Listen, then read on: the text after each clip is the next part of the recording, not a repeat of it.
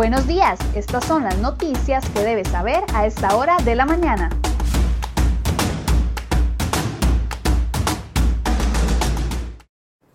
Hola, ¿qué tal? Muy buenos días. Gracias por acompañarnos en Cere Hoy Noticias. Vamos de inmediato con las informaciones que hemos preparado para ustedes el día de hoy en la portada de cerehoy.com.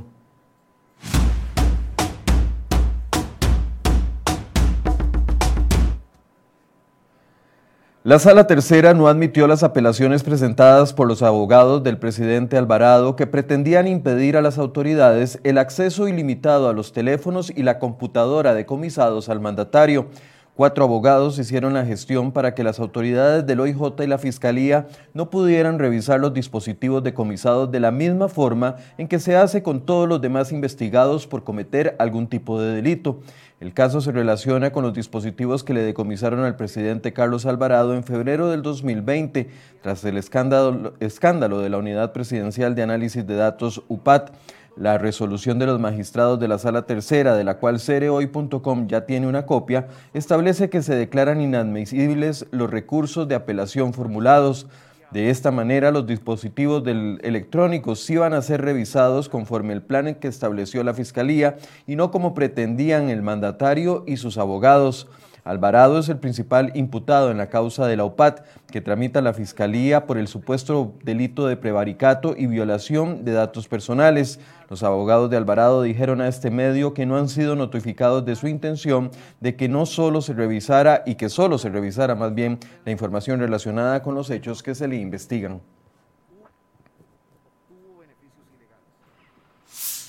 Y esta es otra de nuestras portadas el día de hoy. Un informe de la Auditoría Interna de la Caja Costarricense de Seguro Social hizo serios señalamientos contra el recién nombrado gerente financiero de la institución. Se trata de Gustavo Picado, a quien también investiga la Fiscalía como uno de los presuntos responsables de la crisis económica por decisiones administrativas que se tomaron entre los años 2006 y 2010. El nuevo gerente se le responsabiliza por presuntamente recomendar a la gerencia administrativa en esa época un total de cinco ajustes salariales a jerarcas sin que existieran los estudios técnicos necesarios esto sin garantizar la sostenibilidad y el equilibrio financiero de las finanzas de la institución.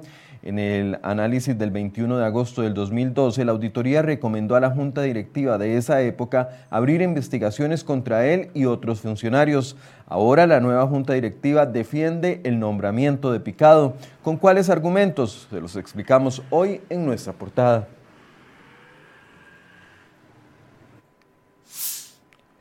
Y desde el 17 de marzo anterior la caja está bajo fuego porque múltiples sectores reprochan los contenidos del borrador del nuevo reglamento para la afiliación de los trabajadores independientes.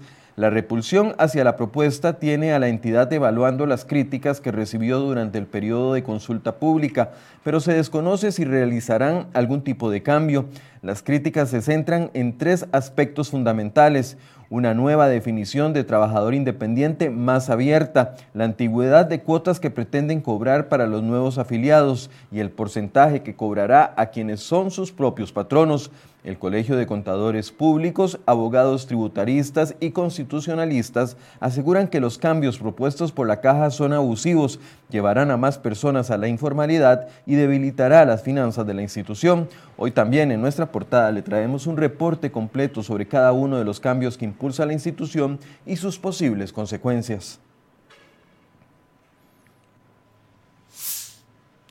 Y los números rojos del Incofer no paran. El Incofer carga una pérdida cercana a los 5 mil millones de colones y las condiciones actuales de la pandemia no permiten un panorama más alentador. Entre 2019 y 2020, la entidad logró reducir esa carencia de dinero en 2.600 millones de colones, ya que anteriormente su déficit era de 7.160 millones. Ahora será difícil conseguir mejores indicadores en el futuro más inmediato. Elizabeth Briceño, presidenta de la institución, explicó que la reducción en la cantidad de pasajeros y mercancías fueron evidentes durante el año pasado. Ahora la meta es permanecer en números rojos, pero que las pérdidas no superen los 5 mil millones de colones. En 2019 el transporte de pasajeros dejó ingresos al Incofer por 1.700 millones de colones, pero en 2020 esa cifra alcanzó apenas los 632 millones.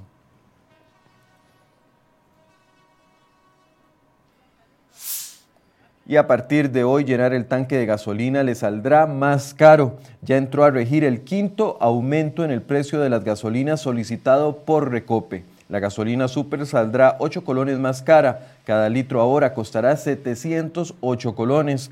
La, la gasolina plus o regular subió 6 colones por lo que cada litro pasará a costar 689 colones. El diésel fue el único combustible que bajó, pasando a costar 554 colones el litro. Ante este panorama de cinco aumentos seguidos en menos de cinco meses, muchos exigen una nueva metodología de cálculo de los precios de las gasolinas o la apertura del mercado de los combustibles. ¿Qué pasó con la iniciativa que pretende un referéndum para que los costarricenses decidan si se mantiene o no el monopolio de Recope? Bueno, hoy ese es el tema de discusión en Enfoques a partir de las 8 de la mañana. Quienes impulsan este referéndum nos van a traer noticias al respecto.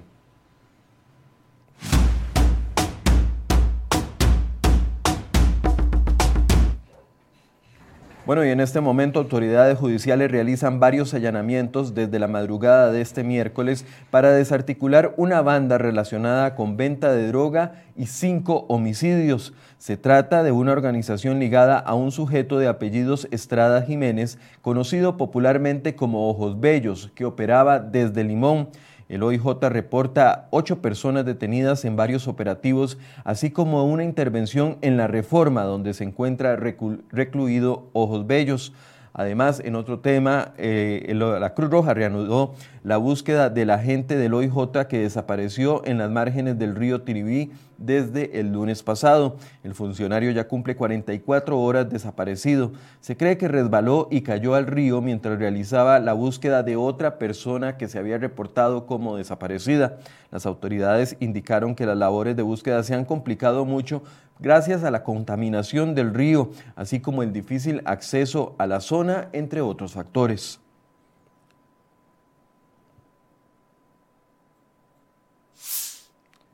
Y atención a este tema, la preocupación por la saturación de camas para pacientes graves, moderados y leves con COVID-19 crece en los hospitales de la caja. Este martes se reportaron 1.927 casos nuevos, la cifra más alta de lo que va en la pandemia. Y además la tasa de contagio subió a 1.37. Esto quiere decir que cada 100 pacientes contagiados están enfermando a 137 adicionales. Las autoridades corren para habilitar más espacios, aunque ya advirtieron que el, que el margen para más camas de cuidados intensivos graves es poco. En el Hospital México habilitarán 21 camas en la nueva torre médica, mientras que en el Hospital San Juan de Dios se instalaron dos módulos tipo carpas en las afueras del centro médico. A estos módulos se trasladarán los pacientes no COVID-19 que estarán próximos a egresar del hospital y que están terminando algún tipo de tratamiento. Este martes el gerente general de la Caja, Roberto Cervantes, se reunió con representantes de cuatro hospitales privados para que aquí también se atiendan a pacientes no COVID y liberar los espacios en los centros médicos públicos. Además, el Ministerio de Salud emitió una resolución que permitirá que el sector privado compre vacunas para su venta en el país.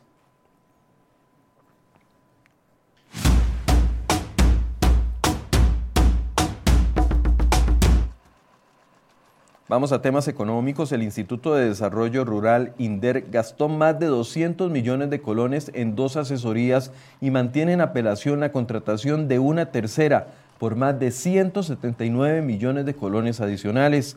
Las millonarias contrataciones las realiza en el marco del Plan de Transformación institucional. Así se confirma según datos del Sistema Integrado de Compras Públicas SICOP. La Sala Constitucional le ordenó al instituto terminar en los próximos seis meses el proceso de reestructuración administrativa. La lentitud de este proceso que inició, escuche bien, desde el año 2012 lesiona la estabilidad laboral de los trabajadores, según la Sala.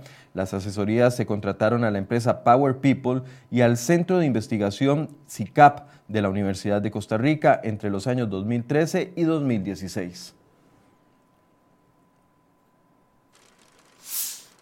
Y para poder financiar el gasto durante los próximos cinco años, el gobierno planteó ayer la necesidad de acudir a más créditos internacionales. Hacienda plantea que los préstamos a solicitar sumen un total un total del 10.8% del Producto Interno Bruto.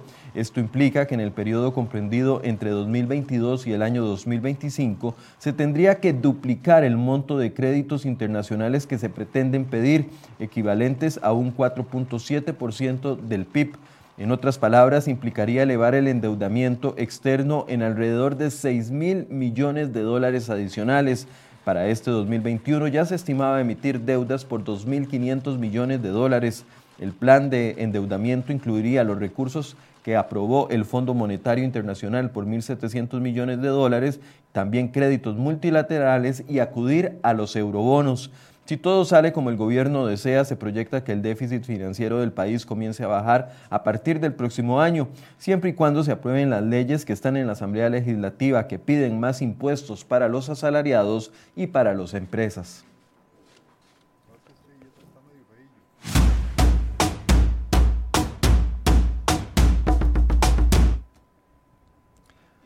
El COVID-19 no da tregua en la India y la ayuda internacional no está llegando a tiempo. Este país se convirtió ayer en el cuarto país del mundo en superar las 200.000 muertes por la pandemia, superado solamente por Estados Unidos, Brasil y México. Este martes murieron 3.293 personas y reportaron 363.000 nuevos contagios, lo que supone un total de cerca de 18 millones de personas que han padecido el virus. El oxígeno sigue escaso y la propagación del virus está colapsando el sistema sanitario en un país en el que viven casi 1.400 millones de personas. Los expertos señalan que la relajación de las medidas como el uso de la mascarilla y el distanciamiento social creó la explosión de casos en los últimos días. La vacunación va lenta y poco ha dado resultados. La nueva variante india del coronavirus ya se ha extendido a otros 21 países y suponen que es más agresiva. Europa restringió la entrada de ciudadanos procedentes desde ese país. Brasil y México, el territorio ha alcanzado la trágica cifra al fallecer 3.293 personas en las últimas 24 horas. En ese periodo de tiempo ha habido...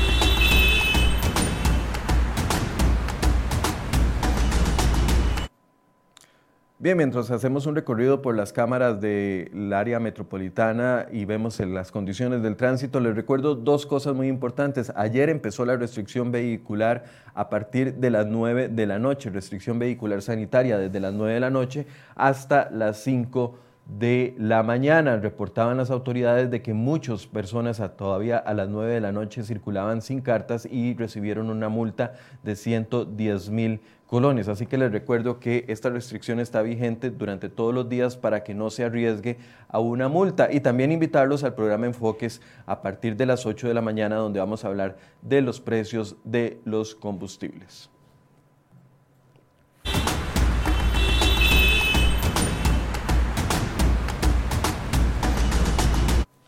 Precisamente quienes impulsan este referéndum para la apertura de Recope ya han hecho varias gestiones ante el Tribunal Supremo de Elecciones para que les permita recolectar las firmas necesarias para que se pueda hacer el referéndum. ¿En qué estado está ese proceso? ¿Qué permitiría y qué no permitiría?